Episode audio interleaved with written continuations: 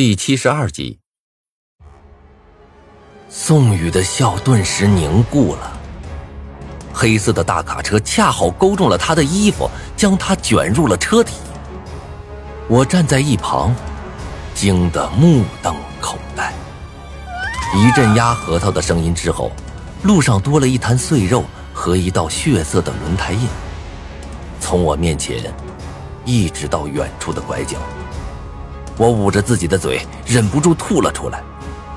对面的杨宁也傻了，无力的看着那滩碎肉，他惊恐的看着四周，喃喃道：“死神已经来了吗？”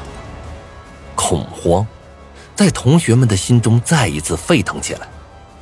我心里也有些沉重，即便知道了自己死亡方式和时间，却依旧躲不过死亡的到来。这。就是这个世界上最大的恐惧吧。看到路上的那堆碎肉，我们都忍不住吐了出来。杨宁站在我的对面，一脸的惊恐。宋宇的死，这件事与他脱不了干系。如果按我所说，直接去找另一家宾馆，那么亚历克斯所预知的一切可能就不会发生。是杨宁非要把他拽过来的。我深吸了一口气。小心翼翼的过了马路，走到杨宁面前，冷声道：“现在你满意了？”杨宁脸色狰狞，他一把揪住我的衣领：“吴明，你这话是什么意思？你的意思是，我害死他的？难道不是吗？明明可以换一家宾馆住的，为什么你偏偏要来这儿？你是傻吗？你大爷的！我怎么知道会这样？我是想看一下。”亚历克斯的预言究竟有多准？看看有没有什么能破解死亡的方法？你凭什么说我？就凭宋宇的死！我指着地上那滩碎肉，愤怒的大吼道。杨宁沉默了一会儿，忽然低声笑了起来：“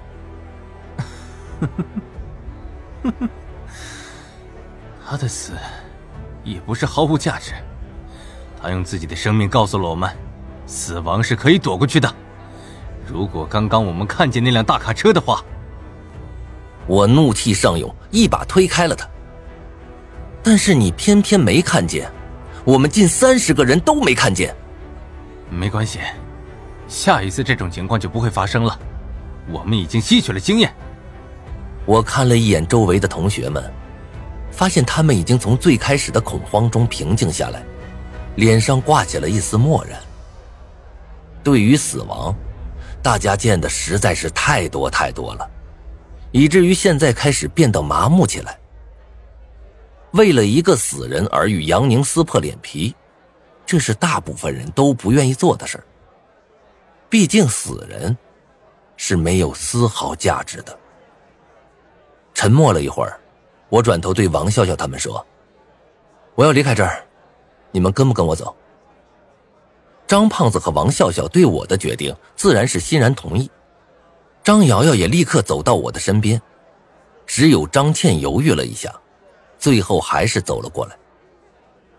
杨宁见状，脸上的肌肉再一次痉挛起来。无名，你这是要干什么？跟你这种人多待一秒，我就觉得多恶心一分钟。我厌恶的看了他一眼，转身就走。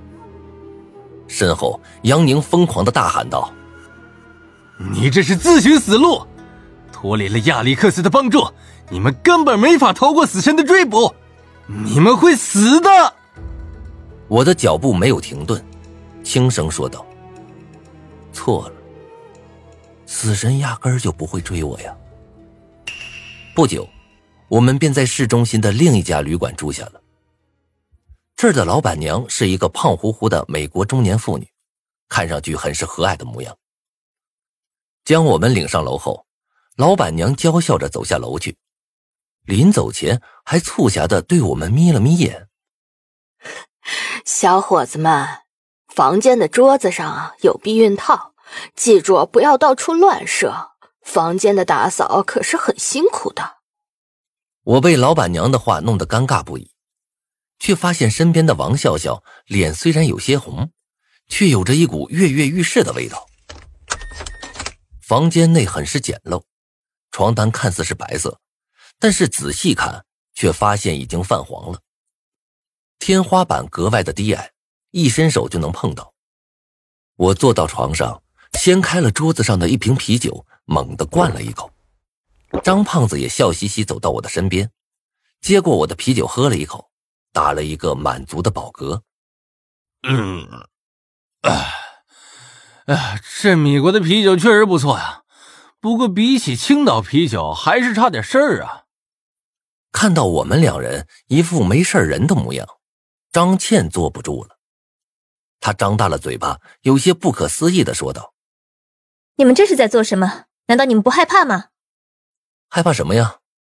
我打气儿道：“当当然是死神啊！”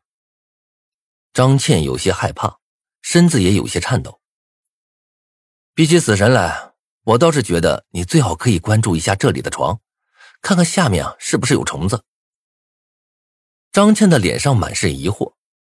这个时候，我终于忍不住大笑道：“ 结束了，一切都已经结束了。”接下来的日子，嗯，我们只需要静静等待时间结束就行了。接着呀，我将我自己所推测的一切向众人和盘托出。除了早就知道的张胖子，其他人的脸上瞬间都被狂喜和疑惑所占据了。在这些人中，张瑶瑶是最先一个平静下来的，她忍不住问道：“无名，你是怎么想到这个主意的？”我笑了笑，端着啤酒的手不自觉的抖动起来。嗯，因为我觉得呀，我好像发现狼人杀游戏中的秘密了。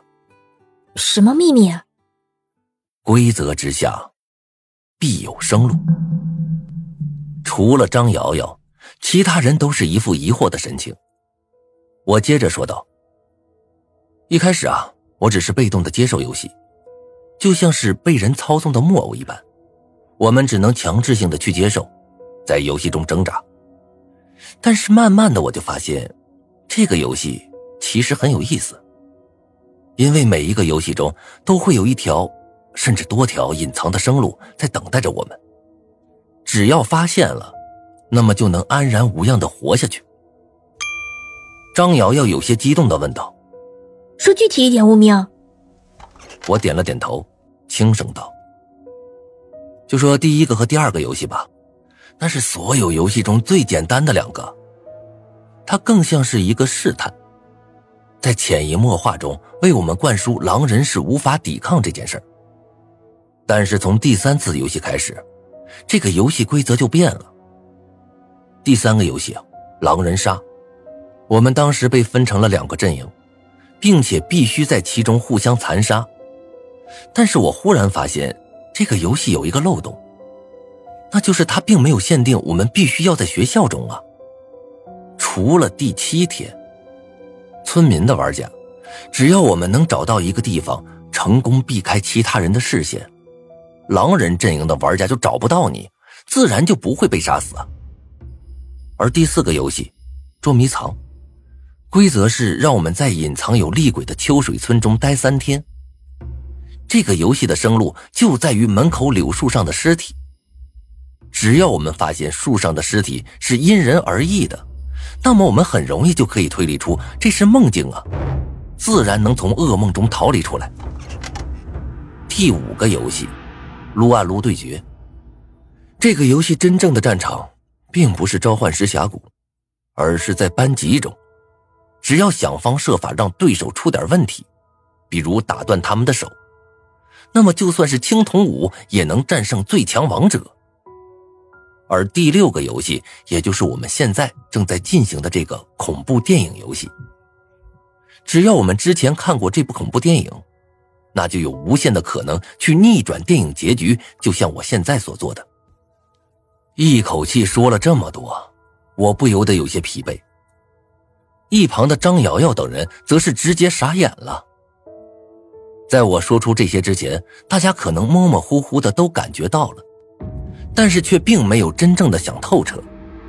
现在，这层窗户纸被彻底捅破了。